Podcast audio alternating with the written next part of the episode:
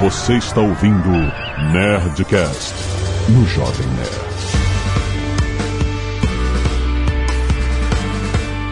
Landa, landa, landa, nerds! Aqui é Alexandre Ottoni do Jovem Nerd. A primeira marcha é a que precisa de mais potência. Aqui é Flávio Augusto. O primeiro ano é uma questão de sobrevivência. Aqui é o Azagal. E é sinistro mesmo, primeiro ano. Não é moleza, não. Não é moleza, não. Não é moleza, não. Bicho pega, bicho pega. É isso mesmo, nerds! Estamos aqui em mais um Nerdcast Empreendedor. Hoje vamos falar sobre o ano 1 de uma empresa. Justamente o mais complicado, o mais difícil, o mais desafiador, porque uma coisa que eu aprendi com o Azagal, que é um mecânico formado pela Belaerge, que a primeira marcha de um carro, óbvio, eu nunca tinha parado pra pensar, é a marcha mais potente do carro, não é a quinta marcha. A primeira é, a mais marcha forte. mais potente. É a marcha de força. Por quê? Você precisa tirar o carro do repouso. Eu acho que não é a primeira, não. Eu acho que é a ré. Ah, é é verdade, é a ré. É verdade. Posso tá falando besteira. Ah, não, você tá falando certo, Ih, você tá falando analogia- certo. Analogia furada. Tá A ré é bom. mais forte mesmo. Não quero estragar a metáfora. Caraca, a metáfora foi totalmente explodida. Mas A, ma- a ré, você ir pra trás, você tem mais força. Exatamente. Mas vamos nos permitir ter uma licença poética pra dizer que no início é bem difícil. É, é bem difícil, é bem difícil. Vai.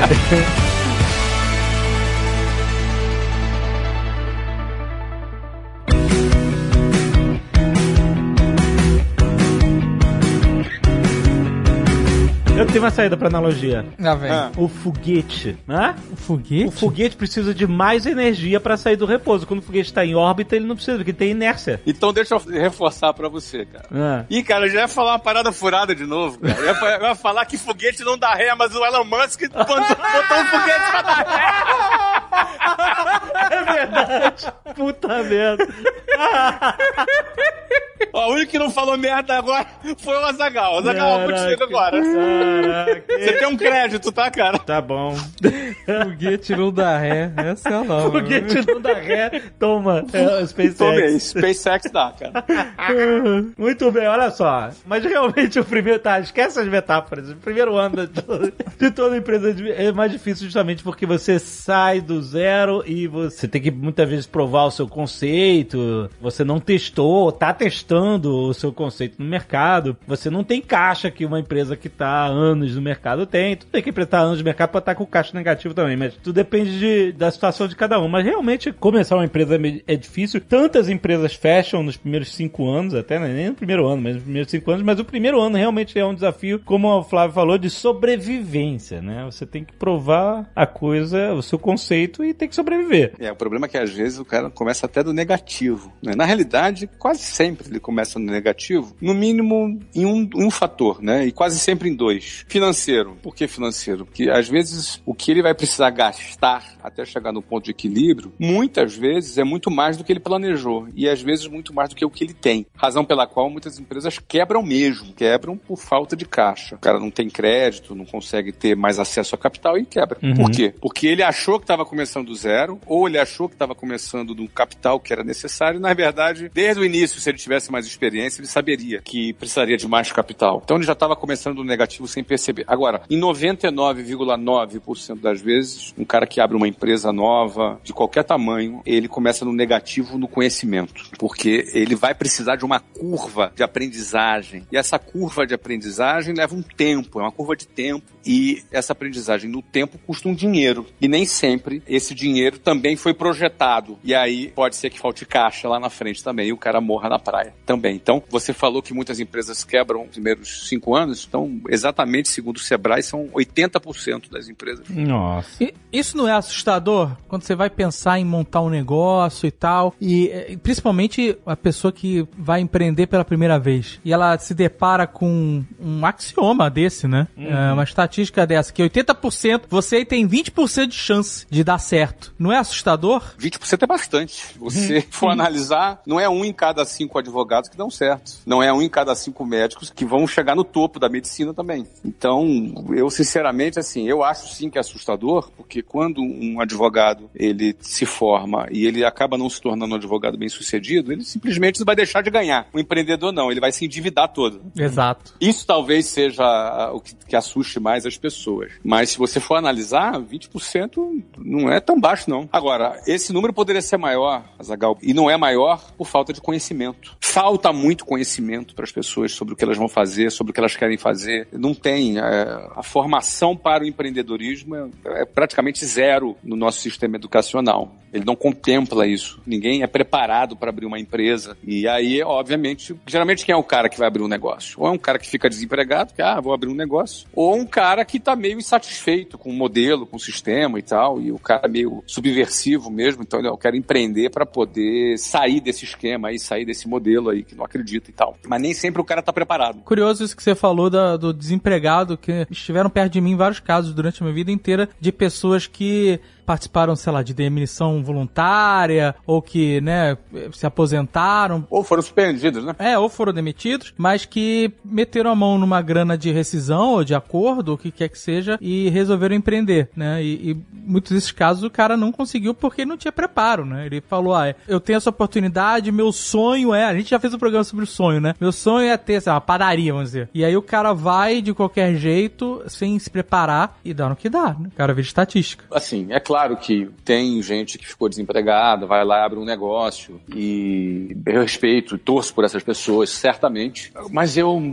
acho que a chance de o cara dar mais certo é quando ele abre mão de alguma coisa que ele tem para ir em busca daquilo que ele deseja. Ele está muito mais forte, é uma coisa muito mais voluntária, ele se prepara mais do que quando, por exemplo, o cara que perdeu o emprego inesperadamente, pegou aquela grana, pô, preciso fazer alguma coisa, e aquele empreendedor, porque ficou desempregado, pode dar certo, não estou dizendo que não vai, mas é um cara que está indo porque precisa, você percebe? É, precisa, exatamente. Ele precisa, ele tem uma necessidade, é diferente daquele cara que se planejou e, e deu um passo assim, não, eu vou abrir mão, só que exige mais coragem, né? Então, o cara que foi demitido, ele foi saído do negócio, né? Digamos, uma expressão aqui. Foi saído, ele saiu do negócio. É, de maneira involuntária. Então, acho muito melhor o cara se preparar. E principalmente porque aquela frase que eu sempre falo, né? Que estabilidade não existe. O cara que está trabalhando nunca acha que vai ficar desempregado. Mas vai, um dia vai. A maior probabilidade é de um dia ser trocar de emprego, ser demitido, a empresa quebrar, coronavírus. Imagina as pessoas que estavam trabalhando no setor de turismo agora no coronavírus. Derreteu. Foram 520 mil empresas que fecharam até o mês de junho deste ano. Caraca. Por motivos atribuídos ao coronavírus. Então, quantas milhões de pessoas foram estavam desprevenidas ali e, e acabaram tendo seu contrato interrompido? Por isso não é fácil, né? Não é, realmente não é fácil esse primeiro ano, esse primeiro momento, o cara dar certo.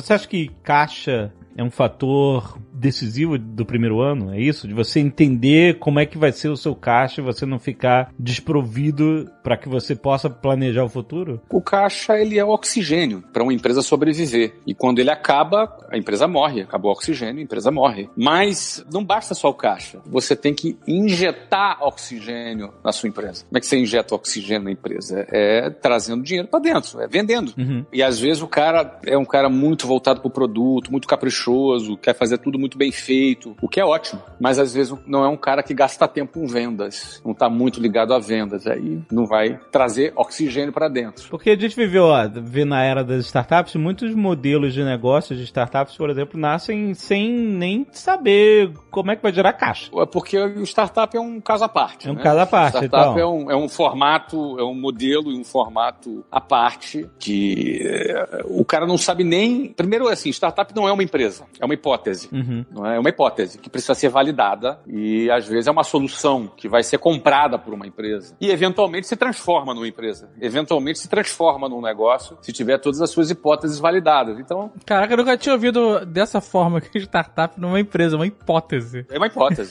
startup é hipótese. A, a, forma correta de você olhar uma startup é como uma hipótese. Se o cara entrar numa startup achando que é uma empresa, já, já, já começou errado, entendeu? Startup é uma hipótese. E essa hipótese precisa ser validada. E a partir do momento que ela validada, ela, ela vai ganhando forma até se transformar efetivamente. Bom, temos um business aqui, temos um negócio aqui. É, o Google era uma, uma startup, uma hipótese dessas. Uma hipótese, é, várias coisas. O Facebook, uma hipótese. Toda startup é uma hipótese. E foi validada e se transformou em empresa, exatamente. Pode ser validada e se transformar numa empresa, ela pode ser validada e não ser suficiente para se tornar uma empresa, mas ser suficiente para ser uma solução para um departamento de uma empresa. É, como foi o Instagram, o WhatsApp, por exemplo, o Facebook, né? Eram startups que foram compradas pelo Facebook se tornaram soluções dessa. A Magazine Luiza compra, tem, né? Tem, ao longo dos anos tem comprado muitas empresas para resolver isso, criar soluções internas, né? É, porque às vezes uma startup ela defende uma hipótese de que uma vez validada, ela pode ser muito útil para uma grande empresa, para uma grande organização, ou então ela simplesmente não valida e acaba. E aí a, a regra da, da, startup ela é, se é para fracassar, fracasse rápido, né? Hum. Fracassa rápido porque você consome menos caixa e não gasta muito tempo, aprende o que tem que aprender e vai para a próxima hipótese, vai para a próxima. Essa é a mentalidade que o Vale do Silício trouxe, né, para esse ambiente. Mas eu, eu, eu até sugeriria que a gente deixasse de lado o startup e falasse aqui mesmo, assim, nesse cenário do primeiro ano, né? O cara tem que vender. O startup não precisa vender. É. Tá tudo bem se não vender, porque ela tá testando as hipóteses. Uhum. Agora, no mundo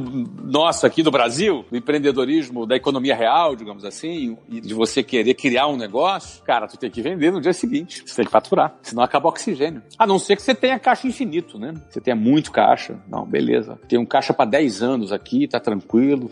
Porque não é o caso de ninguém, né? Não, pois é, não é o caso de de alguém que tá preocupado no primeiro ano como é que você vai sobreviver. Ter caixa infinita, realmente. Eu já falei aqui, vários papos nossos aqui, já falei várias vezes. No meu início eu tinha caixa para um mês. Na, realidade eu tinha aquele dinheiro que eu comecei, dava pra primeira reforma. Cara, para pagar a despesa do mês que vem, 30 dias depois, eu tinha que vender. Se não vendesse no primeiro mês, já voltava para casa, já pelado, já endividado, entendeu? Uhum. É assim, é muito atípico. Eu não sugiro ninguém planejar a sua abertura dessa forma. Muita gente gente até me pergunta, pô, cara, tu ganhava bem e por que que pegou ali o cheque especial, essa história que todo mundo conhece? Era aquilo que a gente falava antes de começar o programa, né? É, é timing. Uhum. Aquele era o momento para eu começar. Eu não tinha o capital acumulado suficiente para abrir um negócio. Em dinheiro de hoje, eu precisaria de uns 300 mil reais. Eu não tinha 300 mil reais uhum. para começar. Ah, mas não dava, você ganhava bem, você podia ter juntado. É, podia. Talvez eu levasse um ano a mais e abrir no ano que vem. O ano que vem era outro planeta, cara. O timing era naquela hora. Tinha que ser naquele momento. É, e o ano que vem poderia ter surgido um concorrente que batesse sua ideia. Poderia ter concorrente, eu não poderia ter as pessoas que eu tinha disponíveis naquele momento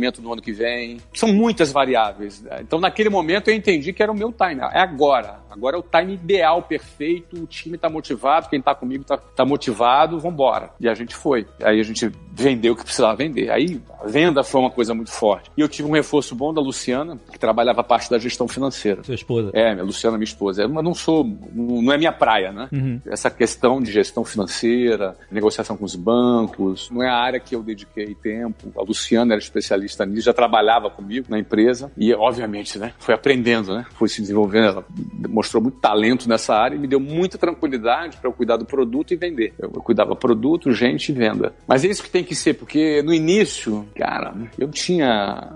Ou vendia ou quebrava. Uhum. E o primeiro ano é sobrevivência, cara. É bem isso, é sobrevivência. Eu acho que uma coisa que permeou nosso trabalho de crescimento da empresa durante todos os anos, claro que no início fazia muita diferença, mas sempre fez diferença, foi a gente buscar as ferramentas necessárias para baratear o nosso custo, o custo da nossa operação. No caso, nós sempre trabalhamos com digital e etc. A gente sempre procurou entender quais eram as soluções gratuitas, por exemplo, né? A gente Sim. foi estudar, em vez de é, quando tinha que hospedar o site lá no início, a gente tinha que quebrar a cabeça para entender como é que programava um site do jeito que a gente queria. A gente foi estudar linguagens que eram gratuitas e, e que usavam bancos de dados gratuitos em vez dos bancos de dados pagos da Microsoft, etc e tal, porque isso era uma forma da gente utilizar todas as ferramentas tecnológicas que eram imprescindíveis imprescindíveis para o funcionamento da nossa empresa, mas sem custo, ou, ou, então com custo muito mais baixo e tal. Vocês dois são ligados no produto. Quem de vocês dois era mais financeiro? O Jovem Nerd,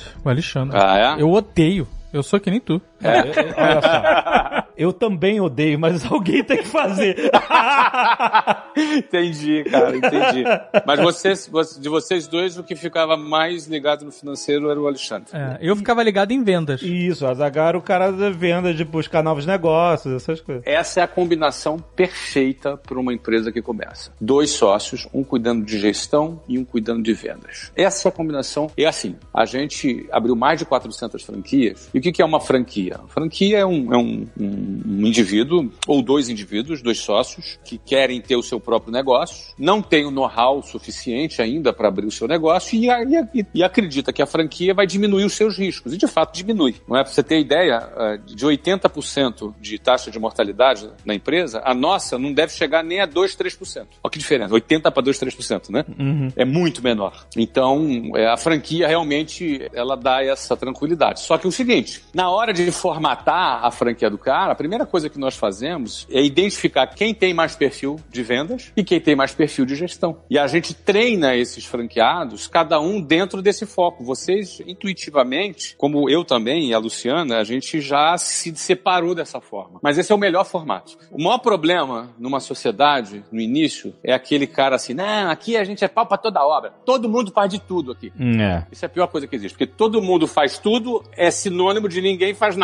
Todo mundo não faz nada, entendeu? Fica um monte de gente batendo cabeça. Batendo cabeça. Então é melhor, cada um assume a responsabilidade, dá meta, bota objetivo, assume compromisso. Ó, isso aqui é comigo, isso aqui é contigo. E cada um assume um compromisso um com o outro e todo mundo batalhando junto para fazer a coisa acontecer. Isso é uma ótima dica, porque a gente, por exemplo, no nosso caso, eu fazia vendas, o Alexandre fazia financeiro, mas nós dois juntos. E os, e os, dois produtos. É, o conteúdo a gente fazia aí junto. Agora, se eu já vi vários casos, e já aconteceu com a gente até a gente se ajustar, em que algumas coisas não tinha uma pessoa certa para fazer. E aí ficava nisso. Ou não ia ninguém, porque um ficava esperando o outro fazer, ou ia todo mundo e ficava é. um fazendo por cima do outro. E o que é pior ainda, é, eu acho. É, gera retrabalho, é, putz, é ruído, é, é terrível. E, e o pior é que, sem querer, quando todo mundo é responsável por tudo, fica aquele deixa que eu deixo. É. E ninguém assume a responsabilidade. É importantíssimo que alguém bata no peito e diga: Isso aqui é a minha responsabilidade. E o outro fale: Ok, essa aqui é a minha responsabilidade. Isso é fundamental. É. Porque se não tiver um dono da responsabilidade, a coisa pode ficar sem fazer. Mesmo sendo do interesse de, ah, não, eu sou o maior interessado. Cara, tudo bem, tu é o maior interessado, mas você assumiu a responsabilidade. Você falou, você bateu no peito e falou, isso aqui eu vou fazer. Tem que ter isso, entendeu? Uhum. É importantíssimo. Porque no primeiro ano da empresa, não dá pra errar, entendeu? É, tem que ter clareza nessa dinâmica. Você não tem tempo para errar e não tem dinheiro para errar. Porque se o erro pode custar é. a tua vida. Exatamente. Isso é uma dica muito prática. Separe de vida a responsabilidade, um na gestão, um na vendas. E aí pode ser os dois no produto, como, por exemplo, vocês, os dois no conteúdo, né? O produto de vocês é o conteúdo. Sim. Pode ser os dois na. Uh, os dois na. Ou até pode dividir mais tarefas também.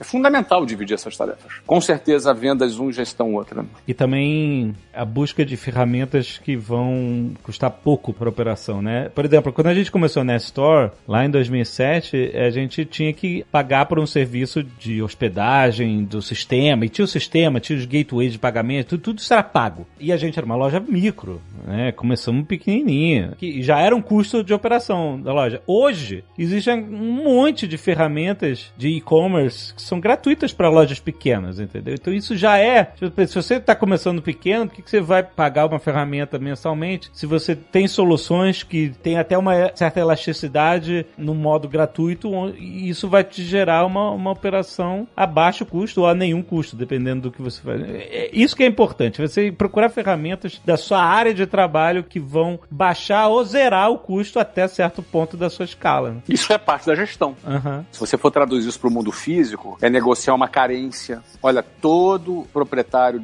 de imóvel vai te dar três meses de carência para você pagar o aluguel. Claro, ele não vai dar porque ele é bom, ele não vai dar porque ele ofereceu, ele vai dar porque você negociou. Hoje em dia, a maioria dos imóveis são vazios muita empresa fechou. Então é um excelente momento para você negociar, baixar o valor, pegar carência. Dá pra você pegar seis meses de carência. Nossa, seis meses de carência. Cara, ou ele aluga, garante que daqui a seis meses vai receber alguma coisa, ele pode ficar um ano, dois anos vazio. Botando dinheiro. E botando dinheiro, pagando IPTU, pagando condomínio muitas vezes. Uhum. Então é um bom momento para fazer esse tipo de negociação, negociação com fornecedor, é, com, é, mesmo no ambiente físico e também no, no ambiente digital, como o exemplo que você acabou de dar. É, vocês mesmo no WhatsApp tiveram essa pivotada de um modelo estabelecido, vocês estavam com o WhatsApp online, iniciando a operação, e ela de repente teve que uf, decolar. É, mudou tudo, virou tudo. Nós temos mais de 400 escolas com as portas fechadas há mais de sete meses. Até hoje está fechado. Estamos fechados. Até hoje. É, até hoje. Nenhuma empresa sobrevive a isso. É impossível sobreviver a isso. Impossível. Não tem modelo de negócio que preveja isso, né?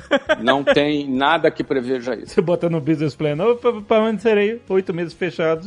As nossas escolas só estão sobrevivendo porque fizemos um plano de contingência, nós orientamos a negociação de, aluguel, eu isentei de royalties, as pessoas elas estão segurando e o elemento novo que é a venda do produto online. A venda do produto online se tornou a fonte de dinheiro novo nas escolas, ou seja, oxigênio, né? Geração de caixa nas escolas. Uhum. Toda a nossa rede hoje tem uma meta, sobreviver, ponto. As escolas estão trabalhando e estamos atravessando, estamos atravessando. Temos o privilégio de termos um produto online que a gente vende, que estourou, nós estamos em mais de 50 países, alunos em mais de 50 países, explodiu o WhatsApp online mas foi a alternativa que salvou aí nossas escolas de injetando dinheiro novo, oxigênio, para poder sobreviver durante essa travessia.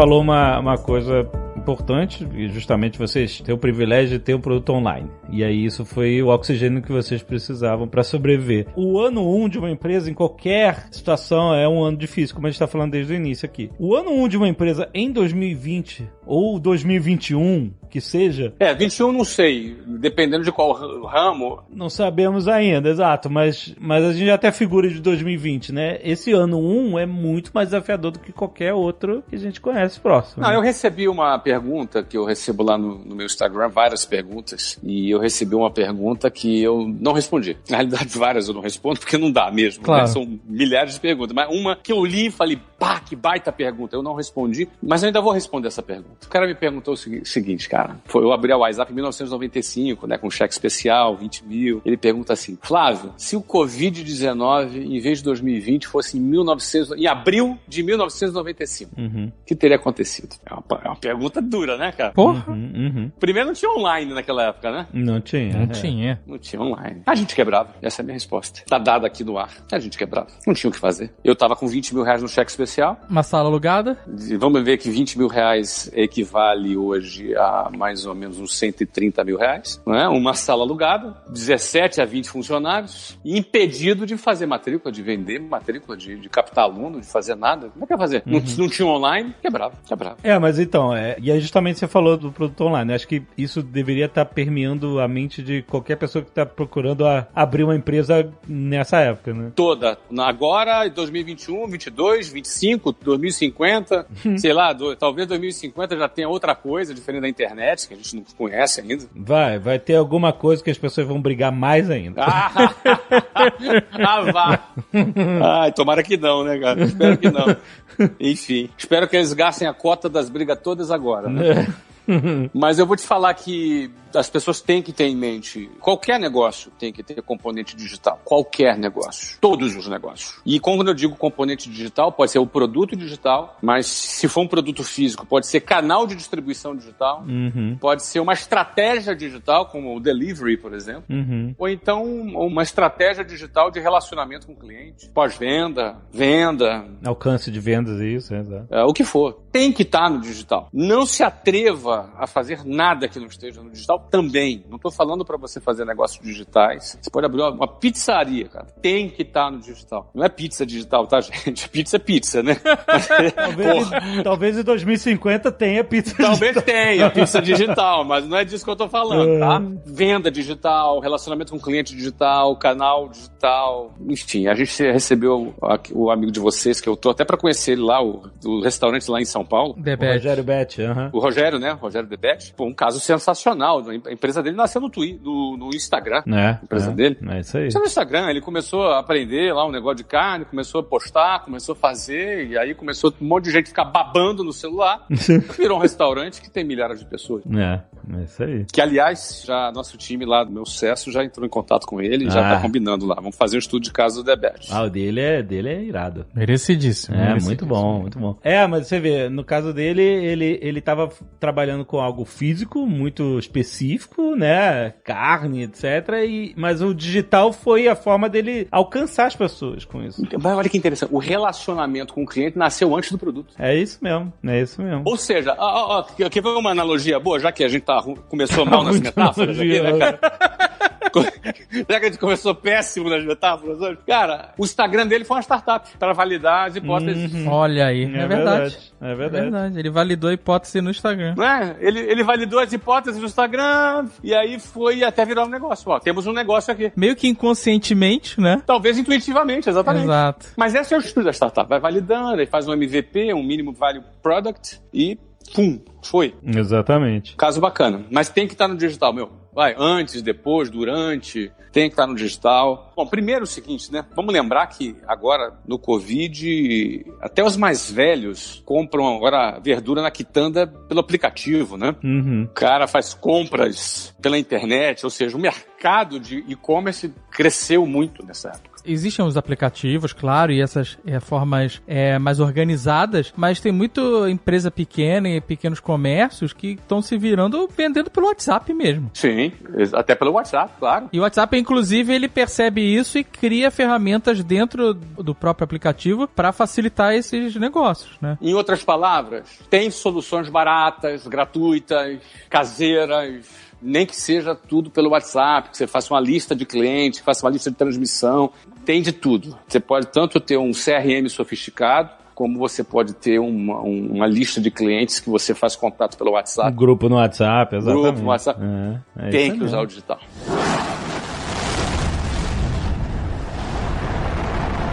Uma coisa que tá sempre na mente de todo empresário que tá começando a sua empresa é o break-even. Ou seja, o momento em onde você parou de queimar dinheiro para se manter vivo, para crescer e manter a operação, e você passou a, empresa é sustentável, a operação dela se sustenta e aí começa a dar lucro, né? Então esse é o break-even. Isso está na mente de todo mundo, principalmente no ano 1 de qualquer empreendedor. Você acha que existe um, um período ideal para você mirar o break-even? 12, 18 meses, depois disso começa a ficar preocupante ou não, não existe isso necessariamente? Tem que ser de preferência no primeiro dia, né? É, tem que ser o quanto antes. Ou então tem que ser antes de acabar o dinheiro dele, de acabar o capital dele. Uhum. Tem que ser antes, tem que ser o quanto antes. Por exemplo, no nosso caso, quando a gente inaugurou a WhatsApp, a gente inaugurou, a gente fez 66 matrículas em 20 dias antes da inauguração, enquanto estava rolando obra. A gente levava os alunos na escola e falava: aqui vai ser a sala de aula, aqui vai ser o banheiro, aqui tudo quebrado, ah, os pedreiros trabalhando, aqui vai ser isso, aqui vai ser aquilo. Por quê? Porque quando a gente inaugurou, já tinha quase o break-even já atingido. O break-even era com 130 alunos, então a gente já, segundo mês, já estava no break-even. Então, mas você calculou. Ah, eu sei, a meta é essa. Aí é que tá.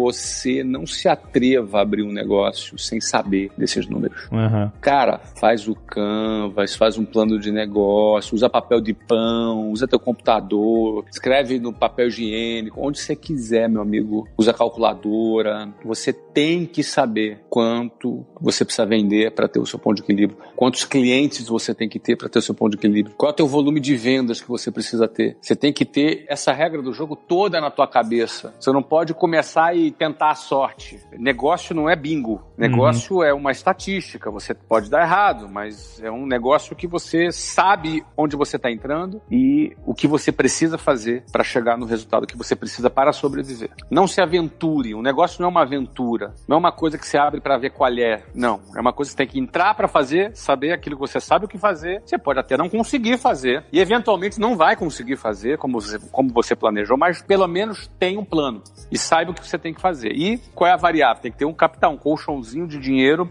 porque se der errado, você cobre ali e vai no outro mês de novo até você conseguir chegar onde você quer. Eu não tinha esse um mês, né? Só tinha um mês. Se eu errasse, eu já morria. Uhum. Parece doideira, mas aqui eu já tinha muita experiência em vendas, muita, já tinha quatro anos de experiência. Era jovem, mas tinha muita experiência em vendas e eu me garanti naquilo que eu dominava, que era vendas. Não se garante em vendas? Pô, então trabalho o dobro, se dedica o dobro, não pode dar mole, cara. Se você errar, aí você vai ter que injetar dinheiro. Uma hora o dinheiro acaba. Então, o break-even, que é o ponto de equilíbrio que o Jovem Nerd falou, é esse momento importante, que é o momento em que você não precisa mais botar dinheiro e o negócio se paga. Não dá lucro ainda, mas pelo menos se paga. Em geral, um negócio leva um ano a um ano e meio até atingir o ponto de equilíbrio, em geral. Não é de outro mundo imaginar esse prazo, né? Não. Mas quando você imagina esse prazo, você tem que dizer, cara, então eu vou precisar de 100 mil para bancar esse período. É, tem que calcular isso também. Pois é, porque o, o- boa parte desse prazo você calcula entendendo quanto dinheiro você tem, qual é o seu fôlego.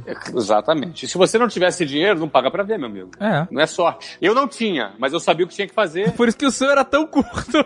Exatamente. É, é, você falou uma coisa. Quanto mais tempo você tiver entre hoje e o seu break-even, significa mais dinheiro você vai ter que ter pra cobrir isso. Exato. Então, o seu prazo de break-even é o quanto você tem de capital inicial, não a banda, o dinheiro.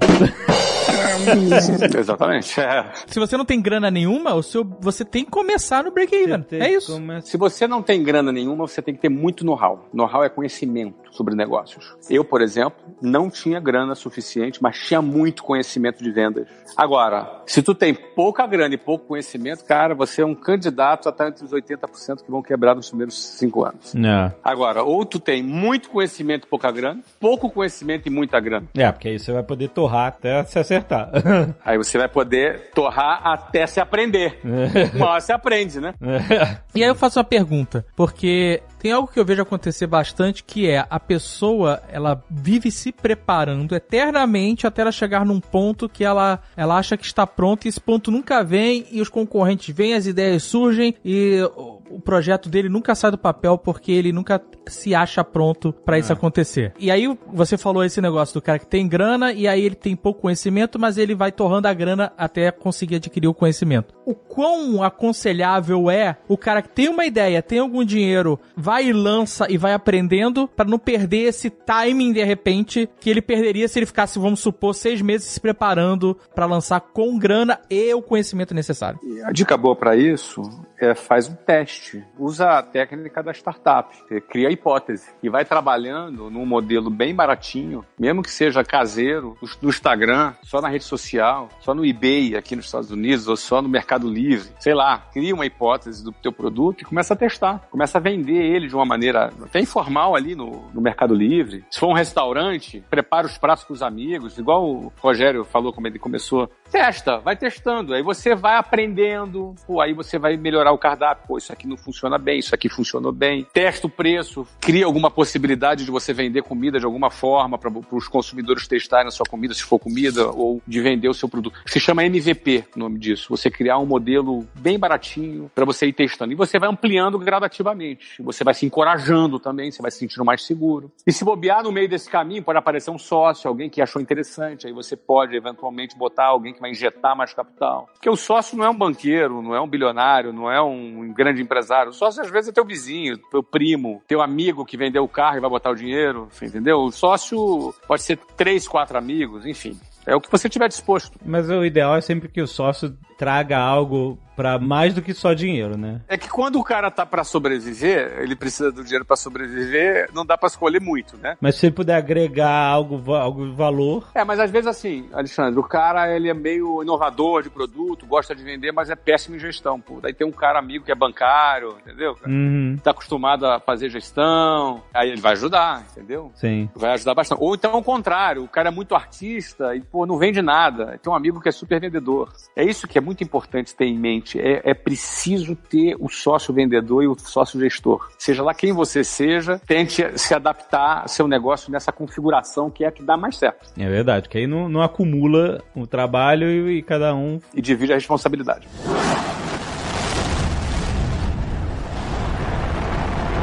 A pessoa começa a empresa, ela pode começar só com ela, ela é um sócio e tal, não sei o quê, mas rapidamente você vai precisar de outros talentos para crescer, né? Justamente. Senão você vai virar o funil da sua própria operação e não, e não vai crescer além das suas capacidades. O seu tempo, aliás, todo mundo tem 24 horas no dia, não tem como você fazer mais tempo. Então você precisa de outros talentos que também vão ter tempo para contribuir com a sua empresa. Mas você não tem capital, você está lutando ainda, você ou então você tem um capital limitado. Como é que você vai atrair esses talentos de outras formas na empresa? Em primeiro lugar, você não tem capital, o problema é teu, né? Você não, não vai chegar para um funcionário, pô, cara, vem trabalhar comigo, mas eu não tenho capital. Cara, pô, o cara vai embora, né, cara? Uhum. Tem capital, o problema é teu, não vai ficar chorando no ouvido do funcionário. Uhum. É o seguinte, você, cara decidiu ser empresário, você corre o risco, o teu funcionário não corre risco, ele, ganha, ele trabalha por um salário. E aí que tá, né? Principalmente se você trabalhar numa área de prestação de serviço, você vai precisar ter gente com você. Você não vai conseguir fazer tudo sozinho. Vai precisar ter pelo menos uma, duas pessoas, daqui a pouco você tem cinco, daqui a pouco você tem sete, daqui a pouco tem dez, Uhum. por aí vai. Como é que atrai a pessoa? Você pode ter certeza do seguinte, as pessoas trabalham muito mais por perspectiva. Em primeiro lugar,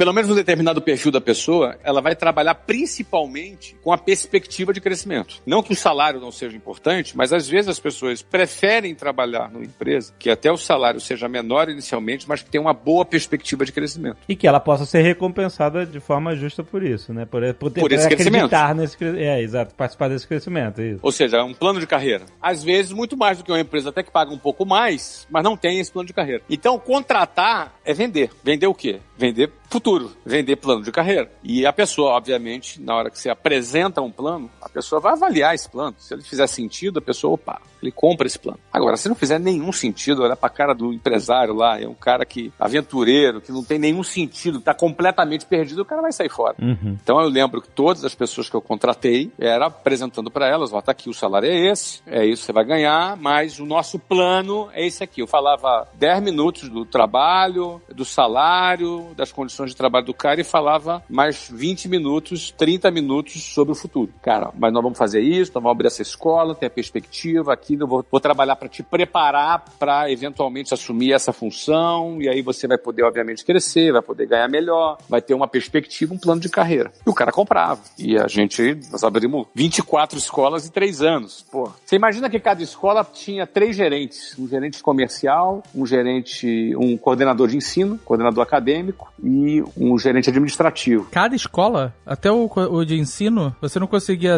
pegar um coordenador de ensino e botar em mais de uma escola? Não porque o coordenador atende aluno. Hum. Então você tem um coordenador da escola. É o coordenador de ensino é o cara que treina os professores, que gerencia os professores, que atende o aluno, trabalha aluno com dificuldade, faz a gestão acadêmica. Então é, um- é uma função importantíssima dentro de uma escola. Então cada escola tem um coordenador acadêmico. Logo, se eu abrir 24 escolas em três anos, significa que 24 professores foram promovidos a coordenadores acadêmicos. Sim. Ou seja, cada vez que alguém começava como professor, ele tinha como plano de carreira ser um coordenador acadêmico. Hum. E depois, eu para coordenar aquelas escolas, a cada 10 escolas eu tinha um coordenador de coordenadores, né? Uhum. Que era um, um coordenador regional de escolas. E eu tinha um coordenador geral, que era o chefe dos coordenadores regionais, que era o chefe dos coordenadores, que era o chefe dos professores. E essa estrutura eu tinha para o ensino, tinha essa estrutura para o administrativo, tinha essa estrutura para o comercial. Portanto, cada vendedor que entrava tinha como perspectiva ser um gerente comercial e depois ser um diretor comercial, depois ser um diretor geral comercial. Tinha um plano de carreira. Mais para frente surgiu um- uma nova perspectiva, o cara ser franqueado, dono da escola. Muitos dos meus franqueados são pessoas que começaram como funcionários e que cresceram e viraram dono de escola. Ou seja, na hora que eu ia contratar alguém, no- no- na primeira escola o cara tinha que acreditar em mim. Então eu tinha que encontrar pessoas que, que eu conseguisse convencer que esse projeto era uma boa para ele. Muita gente não acreditou.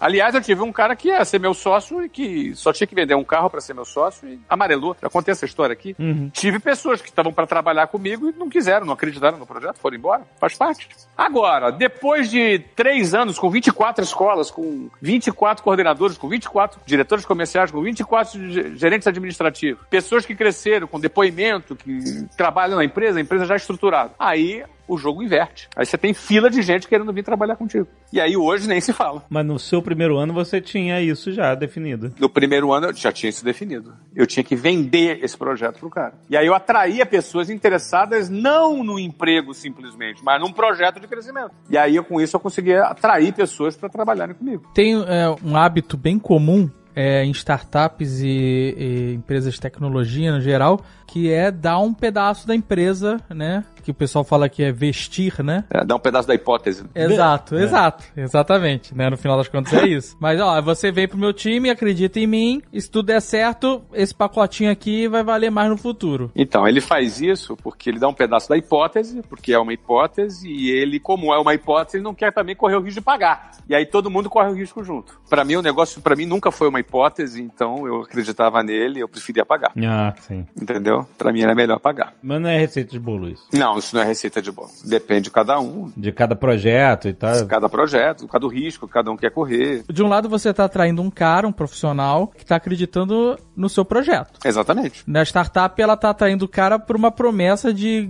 ganhos alavancados se tudo der certo. É muito mais arriscado, né, cara? Porque de- aquela história, né? Se empreender é arriscado, imagina uma hipótese, né? É, mas no seu caso o ônus era seu, de que, ah, eu, eu não vou dar equity pra esse cara, mas eu vou pagar, então eu tenho ônus de ter que pagar o cara. Mas esse ônus era o ônus que eu queria. É, sim, sim, sim. Era o ônus que eu escolhi. Isso, mas fazia parte do seu risco em pagar pra não ter mais um sócio. Exatamente, fazia parte do meu cálculo de risco. Cada um faz o seu. Então, le- leve em conta que essa empresa foi vendida por 960 milhões de reais 18 anos depois. Sinistro. Então, cada 10% valia 96 milhões. Quanto que o cara do carro ia ficar mesmo da tua empresa? 50%. Puta que pariu.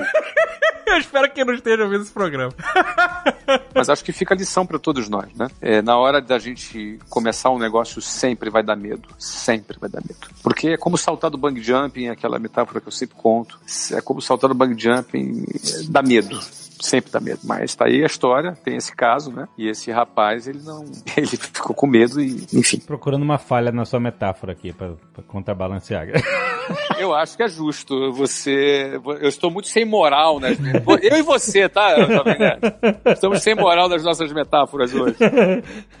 ah, pois é, mas essa metáfora é válida. Mas no bug jump você pode dizer que o conhecimento é como você amarra a fivela.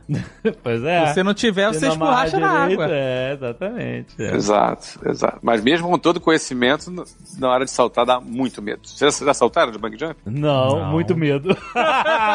eu tenho mais coragem de abrir empresa do que saltar de bungee jump. Não, cara, eu, eu nunca mais saltei, nem pretendo saltar, mas, cara, já andaram de, de montanha-russa? Sim, sim. Sim, sim, é. Gostam ou não? Adrenalina, gosto, Gosto. gosto pra caramba, tá amarradinho. E mas você tá presinho, né? é, no bungee jump também, mas... Mas no bang jump você tá preso, senão Eu você sei, morre. Mas é porque você pula no buraco, cara. Não tem como. Pula no abismo. É muito antinatural. É, a montanha-russa, tu é passivo, cara. Ela te leva, você não, não sai, não- Isso aí. você não pode nem fugir. O bang jump é você que salta, cara. É isso aí. O cara não te empurra. Empreender, cara, é saltar no vazio, acreditando que a cordinha vai funcionar. Isso é empreender. Tem uma frase que o cara diz aqui: empreender é saltar de paraquedas, mas você tem que fabricar o paraquedas enquanto cai. Aham. Tem essas frases de para-choque de caminhão, né? Aham. Essas metáforas estão demais. Né?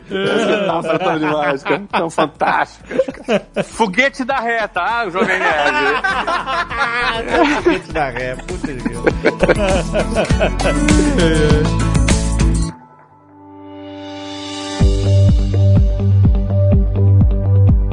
Bom, o WhatsApp Online agora está com um módulo business, certo? Cursos todos voltados para business. Tá bom demais. Então, a, a gente tem 300 horas produzidas para viagens e a- agora entrou o business.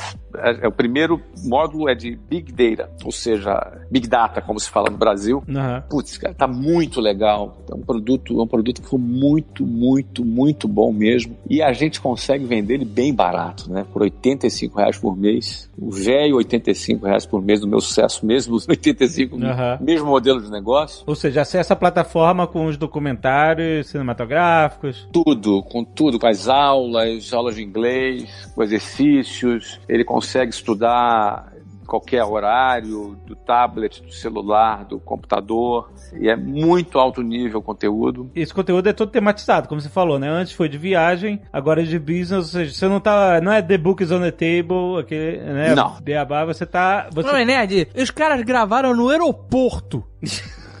É o pior lugar para se gravar, né? É porque, por causa de segurança, a gente é, é, é patrocinador do Orlando City, o aeroporto de Orlando, né? Ah, então olha aí. então, nossos contatos lá, a gente gravou também na Universal Studios, em vários restaurantes, hotéis, enfim, vale a pena aí, o, o link tá aqui embaixo, vale a pena você entrar e conhecer os vídeos e é 85 reais. A própria WhatsApp nas escolas custa 600 reais por mês. Uhum. É, fazendo a comparação dos nossos produtos, está vendendo bastante esse produto hoje e é 85 reais. É, é excelente. O Jabá aqui fica recomendando você entrar no WhatsApp online e resolver de vez o seu problema do seu inglês. Olha aí. Não tem por que não resolver. Maravilha. Até mês que vem, gente.